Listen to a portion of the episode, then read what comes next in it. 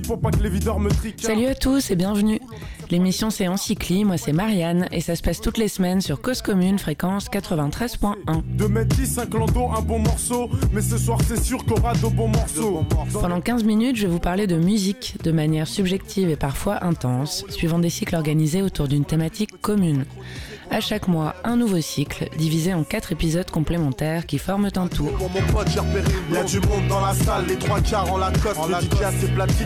Cette semaine, on parle du documentaire Beastie Boys Story de Spike Jones, sorti en 2020, et c'est le premier volet d'un nouveau cycle en quatre temps dédié aux Beastie Boys.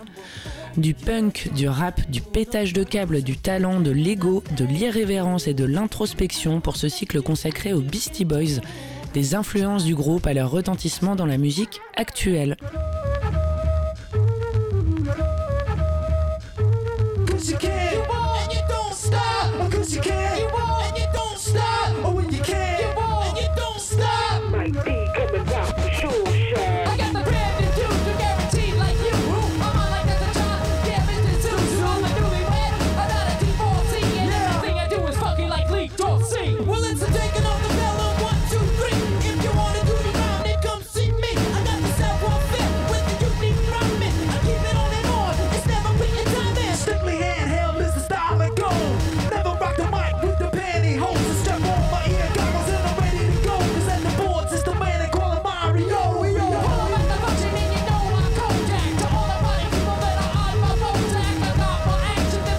Beastie Boys Show. Parce que ce n'est pas qu'un documentaire, c'est aussi et surtout un spectacle, et à l'américaine, donc un show, et même davantage du stand-up qu'une lecture durant laquelle il se raconterait. C'est bien ficelé, du moins c'est ficelé, peut-être trop et certainement au détriment d'une spontanéité, et nous on aime ça, la spontanéité. La surprise, le risque, la possibilité d'être moins consensuel aussi. Quand on a su que c'était tourné dans un théâtre et en public, c'est ce à quoi on s'attendait en fait. Moins de calculs, deux heures d'une traite sans pouvoir se reprendre si on se foire ou si on bafouille, enfin la vie quoi. Mais là c'est autre chose. Le cadre c'est pas que un théâtre, c'est LE théâtre, un lieu mythique et sublime, le King's Theatre de Brooklyn. À New York évidemment, la ville native et adorée du groupe, celle dans laquelle tout a commencé.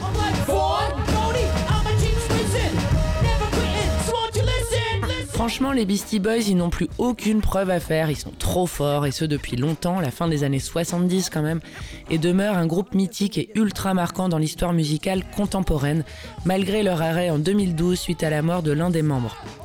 Ils n'étaient que trois dans la formation qu'on a retenue et qu'on connaît. Il y a Mike D, Michael Louis Diamond, Ad Rock, Adam Horowitz et le regretté MCA, Adam Nathaniel Yoch. Il leur manque et il nous manque aussi parce qu'avec lui, les Beastie Boys sont partis. Alors, on est dans cette salle de théâtre remplie de fans et on l'imagine de quelques proches, bière à la main, méga détente quoi, avec Mike D et Adrock qui commentent une trentaine d'années de carrière, s'appuyant sur des vidéos et photos qui défilent derrière eux. Et pendant près de deux heures filmées par le grand Spike Jones, on apprend beaucoup, beaucoup, beaucoup. Ils apprennent aussi, semble-t-il, parce que ce n'est pas qu'un défilé d'anecdotes, c'est aussi un moment pour eux de remise en question. Un regard 30 ans plus tard sur ce qu'ils étaient à leur début, tant dans la manière dont ils faisaient de la musique que celle dont ils se comportaient, un auto-jugement sur l'image qu'ils pouvaient renvoyer et dont ils ne sont pas toujours très fiers. J'ai envie de dire tu m'étonnes. Donc on peut le comprendre et l'essentiel c'est qu'ils s'en rendent compte. Les mecs avaient en moyenne une quinzaine d'années quand ils ont commencé, c'est quand même hyper jeune. Alors jugeons-nous un peu aussi à 15 ans.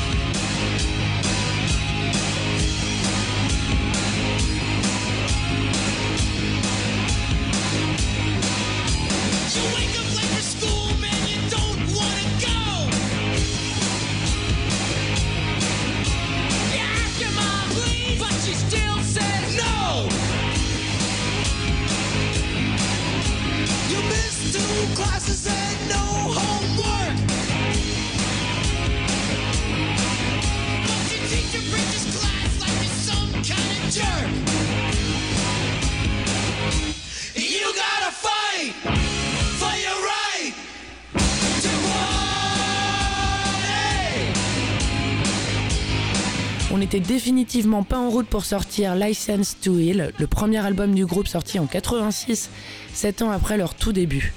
Cet album n'est pas leur préféré, mais c'est celui qui contient le gigantesque You Gotta Fight for Your Rights to Party. Allez mater le clip, c'est un délire tellement c'est un foutoir le truc. L'ambiance semble absolument représentative de ce qu'il raconte de cette époque. Des petits merdeux en fait, mais des petits merdeux, bah hyper talentueux quoi. Alors oui, ils ne se sentaient plus trop pissés, ils buvaient, ils sautaient partout, aspergeant leurs auditoires et les scènes de bière. On apprend qu'ils trouvaient hyper gaulerie de demander une bite géante sur scène, des caprices absurdes et vulgaires que leur jeunesse de l'époque excuse, parce qu'on sait qu'ils ont changé. On ne leur mettait aucune limite non plus parce qu'on avait senti qu'ils iraient loin. Trop loin parfois, au point qu'ils ne contrôlaient en fait pas grand chose quand ils y repensent maintenant.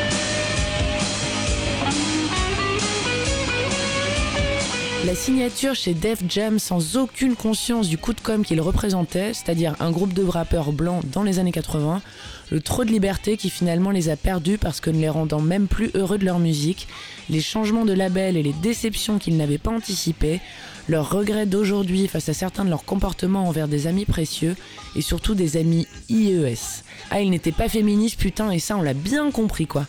Parce qu'au départ, il y avait une femme avec euh, de leur bande de potes et elle s'appelle Kate Schellenbach. Elle est aujourd'hui toujours musicienne et était la batteuse initiale. Ils n'ont pas l'air d'avoir été très très clean dans la manière dont ils l'entègent parce qu'ils s'en veulent et on imagine qu'elle est dans la salle et ça doit faire du bien, punaise.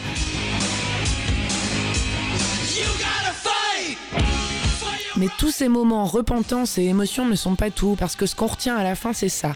Putain mais quelle puissance dès le départ les mecs quoi, c'est scotchant des fous furieux sur scène. Vraiment, il faut regarder des lives et les Soul Train sont des petits bonbons qu'on a matés et dégustés mille milliards de fois.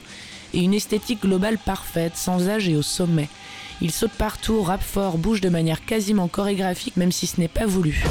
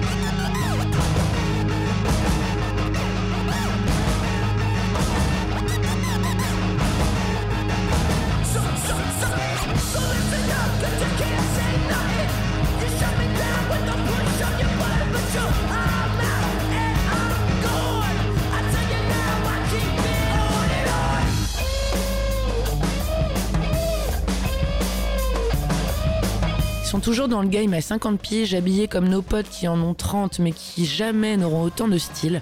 Les extraits de leurs clips sont un véritable ravissement, notamment ceux de leurs grands tubes comme Sabotage que le réalisateur du présent documentaire Spike Jones avait réalisé en 94, précédant celui du morceau Sure Shot sorti la même année.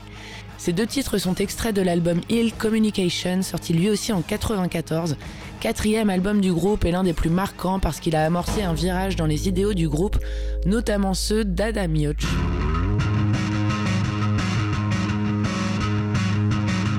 Bouddhiste, il s'est impliqué dans la cause du Tibet libre et semble être celui qui finalement a été le plus lucide sur le fait qu'il devait changer au sortir de leur jeunesse trop folle. Son statut implicite de leader malgré sa discrétion a placé le groupe au-dessus de la simple musique, ils sont devenus mythiques. Le titre Root Down au Tibetan Freedom Concert de 1999 à mater sur YouTube sans problème est une énorme claque parce qu'il mêle à la fois leur surpuissance en live, la qualité de leurs instrus, c'est quand même Apache qui débarque à 2 minutes 12, le mix parfait qu'ils ont toujours opéré entre le hip-hop et le côté punk, et surtout la manière au travers de la musique de pouvoir défendre des causes en y sensibilisant leur public.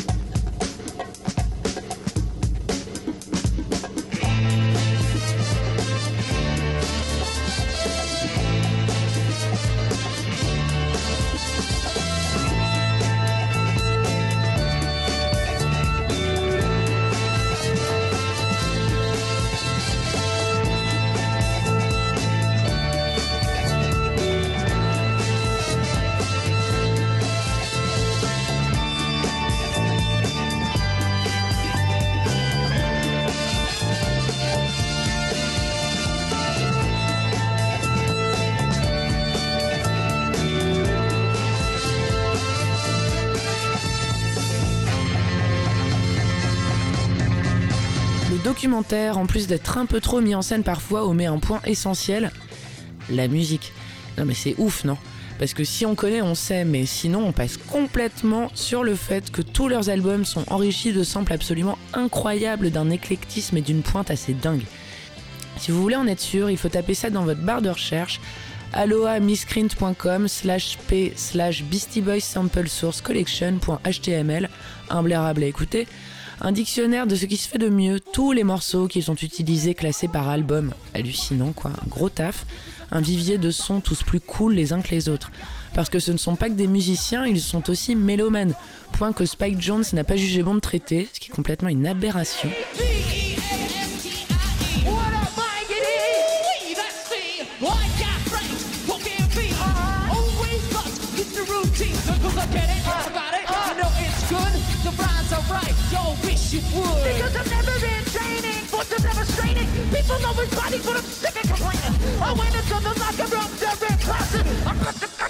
Beastie Boys Story s'apparente finalement davantage à un récit au coin du feu mais rythmé de la vie des Beastie Boys plutôt qu'à une immersion dans leur musique.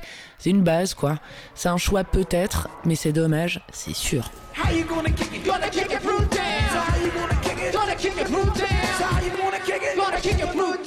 bring it on down. Yeah. Kick it real down. It's not a foot down. I put the foot down. And then I'm to make the move. I put my foot down. I'm like, sweaty power.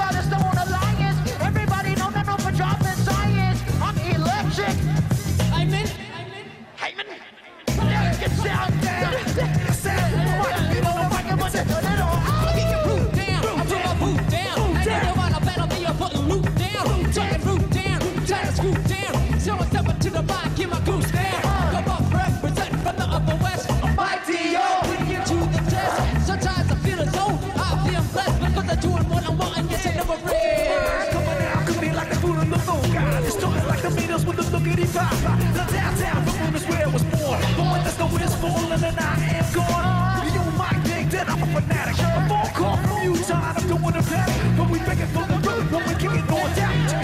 Man, I'm like to get more pound. I kick it root down, I put my root down, take it root down, I put my root down. That's how you wanna kick it. Gonna kick it root down. That's how you wanna kick it. Gonna kick it.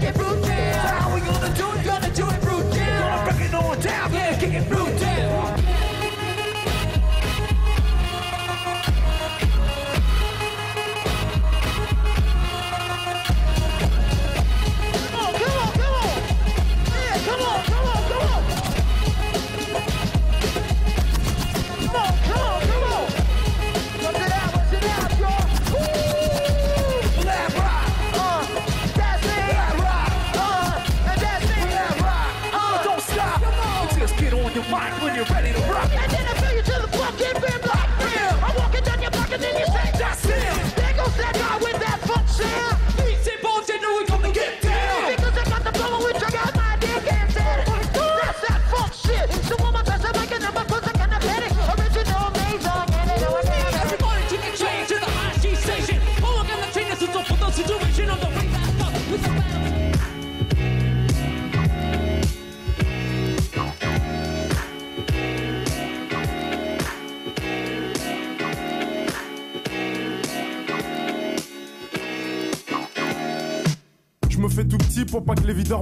Merci infiniment de votre écoute. C'était Encycliste, c'était Marianne.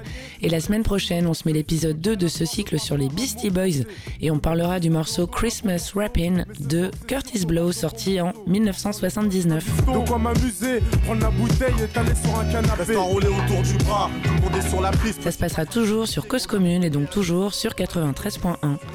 À la semaine prochaine. Choisis ma go, mon pote, j'ai repéré Il y a du monde dans la salle, les trois quarts en la cosse. En le DJ a ses platines, sa mixette et son vieux poste. Son vieux poste, nos bons délires, on les a pas oubliés. Les bonnes soirées, y en a pas des, y en a pas des milliers. Entre jackpot,